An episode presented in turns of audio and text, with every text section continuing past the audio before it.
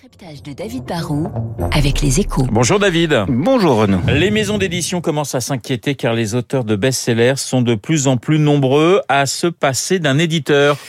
Bah oui, hein, c'était un épiphénomène, c'est en train de devenir un phénomène de mode. Il y a en effet de, de plus en plus d'auteurs de best-sellers, ceux dont les livres se vendent à plusieurs centaines de milliers d'exemplaires, qui basculent dans de l'auto-édition.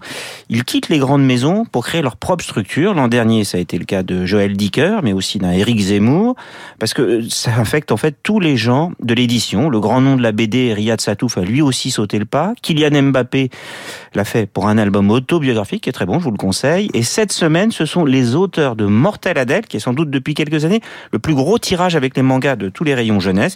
Bah eux viennent d'annoncer qu'ils quittaient Bayard. Alors pourquoi ces auteurs font-ils ce choix Certains vous diront que c'est parce qu'ils ont le sentiment que leurs éditeurs ne s'occupent pas assez bien d'eux. Un Joël Dicker dira qu'il le fait parce qu'il veut en fait créer une nouvelle maison d'édition et qu'il veut pousser ses propres livres, mais aussi de nouveaux auteurs qu'il aime. D'autres vous avoueront que c'est peut-être aussi un petit peu pour des raisons d'argent. Hein. Un éditeur, c'est un intermédiaire qui va récupérer entre 10, 15, 20% du prix d'un livre hors TVA. Et quand on vend des millions d'exemplaires, bah, ça peut finir par faire beaucoup d'argent qu'on n'aura pas à partager. David, est-ce un vrai problème pour les éditeurs?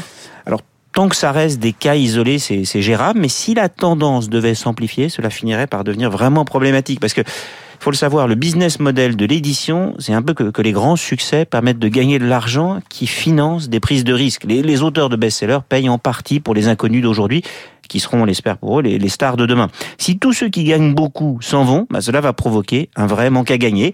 Après, il faut quand même relativiser en disant que les maisons d'édition sont aussi des distributeurs de livres. Hein. Ce sont elles qui gèrent la logistique. Et ça, ça reste un métier très industriel, avec de vraies barrières à l'entrée, et puis c'est très rentable. Et un auteur qui s'auto-édite ne va pas s'auto-distribuer.